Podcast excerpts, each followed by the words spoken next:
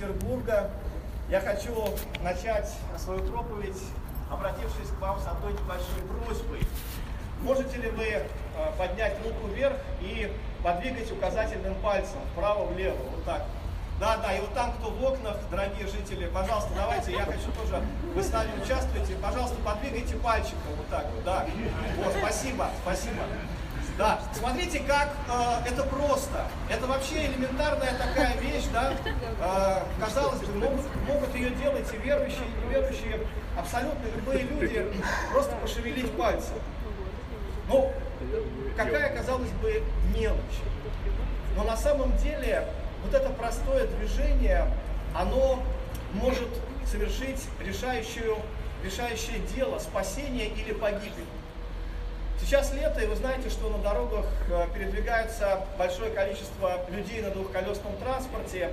Вот люди, которые едут на машине, на самом деле э, им нужно для того, чтобы спасти и сохранить чью-то жизнь, сделать одно небольшое движение пальцем, включить указатель поворота.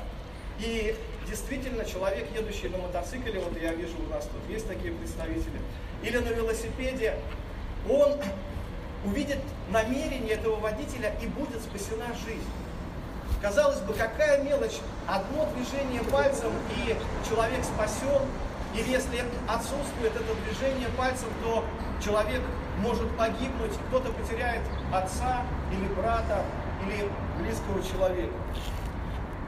Мы видим сегодня, Господь обращается в этом Евангелии к фарисеям и книжникам к людям, которые должны были проповедовать Божье Слово и говорить всем остальным о спасении, учить людей.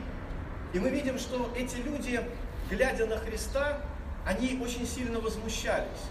Потому что этот учитель, который называл себя Сыном Божьим, почему-то шел грешником. Вот как бы если бы сейчас Иисус пришел бы не сюда в церковь, а пришел бы вот, этот, вот в этот бар, который там напротив, или еще в какое-то более злачное место, мы бы, наверное, удивились и сказали, что, ну, вряд ли этот учитель исповедует веру, потому что его место в церкви, его место в храме, но вместо церкви он почему-то идет в бар, где пьет и ест с мытарями и грешниками, как сказано в Евангелии. И вот эти фарисеи и книжники, священники, они укоряли Христа. И в ответ на это Господь рассказывает им притчу. И в Евангелии от Матфея есть такой интересный момент, когда, обращаясь и отвечая ученикам своим, говоря об этих фарисеях, Господь произнес такую фразу. Они связывают бремена тяжелые и неудобоносимые и возлагают на плечи людям, а сами не хотят и пальцем двинуть их. Мы видим, что действительно Господь дал своему народу, священникам, особое призвание возвещать Божью любовь, идти к людям, но вместо этого, как сказано здесь, они напридумывали огромное количество заповедей, ограничений, требований, вот эти тяжелые бремена, которые возлагают на плечи людям, а сами, Господь говорит, не хотят и пальцем пошевелить. Не хотят пошевелить пальцем Хотя достаточно бывает одного простого движения. Открыть двери в церковь, говорить на понятном людям языке, поделиться своей верой или проявить Божью любовь в каком-то конкретном поступке. Но сказано, что эти фарисеи и книжники, они и сами не входили в Царство Божье и не пускали других. Они как бы стояли на страже с тем, чтобы грешники не могли получить эту Божью милость, не могли получить прощение грехов. Как и сегодня, говоря о церкви, очень часто складывается такая картина, что церковь это специальное место, где есть какие-то специальные обученные люди, святые, которые выполняют правильные ритуалы. И церковь, она не для простых людей. Но глядя в первоисточник, в Библию, мы сегодня видим, что это не так сам Сын Божий Иисус Христос, Он идет к грешникам. Он идет к мытарям, к тем, кто был в пренебрежении у всего народа, для того, чтобы донести до них Божью любовь. Для того, чтобы сказать, что каждого из них любит Небесный Отец. для того, чтобы сказать, что двери в Небесное Царство, они открыты, для того, чтобы излить в сердца их Божью любовь. В Писании мы видим, что Бог много раз призывает нас, верующих, Его детей, да и вообще всех людей, любить своего ближнего, оказывать ему помощь и сделать что-то для его спасения. Сделать движение навстречу нуждающемуся человеку. И на самом деле это не требует больших усилий. Иногда достаточно нескольких слов, нескольких движений языком или пальцем, когда мы можем набрать на клавиатуре компьютера какое-то сообщение, или нажать на кнопку телефона, или отправить какой-то материал своему ближнему, который находится в беде. Но на самом деле этого не происходит. И Бог открывает нам, почему так? Потому что каждый из нас прежде всего думает о себе. Господь рассказывает притчу об этом стаде из ста овец, где одна из этих овец ушла и заблудилась. Почему, собственно говоря, она заблудилась? Потому что действительно, как мы говорим, что рыба ищет где глубже, а человек где лучше. Было бы странно, если бы овца в этом стаде думала так, не буду съедать всю траву, здесь еще у меня много ближних, пусть и они поедят, оставлю им чуть-чуть, сама поголодаю. Конечно, нет. Она ищет все новые и новые, более свежие куски, более зеленые, зеленые пажити, и таким образом оставляет свое стадо и идет куда-то. Как блудный сын, который оставил дом отца своего и пошел в другую страну искать себе более лучшей доли, так как он это представлял. Каждый заботится о себе. Сейчас, когда мы готовились к богослужению, я открою маленький секрет, забегая вперед, там будет потом еще чаепитие, и приготовили угощение для конфирмантов наших. Это такая черешня в стаканчиках, так аппетитно выглядит. Я аж даже так вот представил на вкус. И вспомнил один случай, который тоже рассказывает о нашей вот этой греховности. Когда мы с моей драгоценной супругой как-то вечером отдыхая смотрели кино и также ели черешню. Замечательную, вкусную, стояло блюдо, и мы по очереди брали. И когда я протягивал свою руку, что я делал, о чем я думал? Конечно, я искал самые сочные, самые свежие черешенки, всякие червивые, зеленые, худосочные откладывал в сторону и вот так вот ел. Но и она тоже. И в какой-то момент, когда уже на блюде там остались одни плохие ягоды, вдруг я осознал, что же вообще я делаю. То есть я э, съедаю все самое хорошее для того, чтобы жене моей достались вот эти вот червивые и плохие ягоды. Действительно, такова наша человеческая природа. Действительно, мы не способны по-настоящему любить ближних, потому что ищем только своего и заботимся только о своем благе. Но Господь, Он не таков. Господь, Он удивителен. И мы видим здесь эту притчу, когда Он говорит и спрашивает у этих фарисеев, говоря, кто из вас оставит 99 овец и пойдет за одной? Пойдет за одной единственной? Однозначно никто. Во-первых, даже с точки зрения логики, если эта овца заблудилась, она виновата сама, нечего было уходить. Вот здесь стадо, здесь пастух, здесь все прекрасно, о тебе заботятся, но куда ты пошла?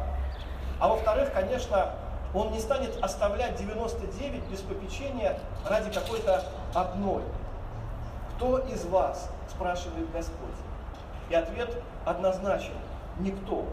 Это бремя, это груз, поиск ближнего и помощь ему в трудной ситуации, это тяжело, это нелогично. Но открывая в этом Евангелии свою любовь, открывая принцип Божьей любви, которая принадлежит каждому человеку и которая не делит на святых и праведных, не делит на верующих и неверующих, не делит на тех, кто знает Бога и кто его не знает.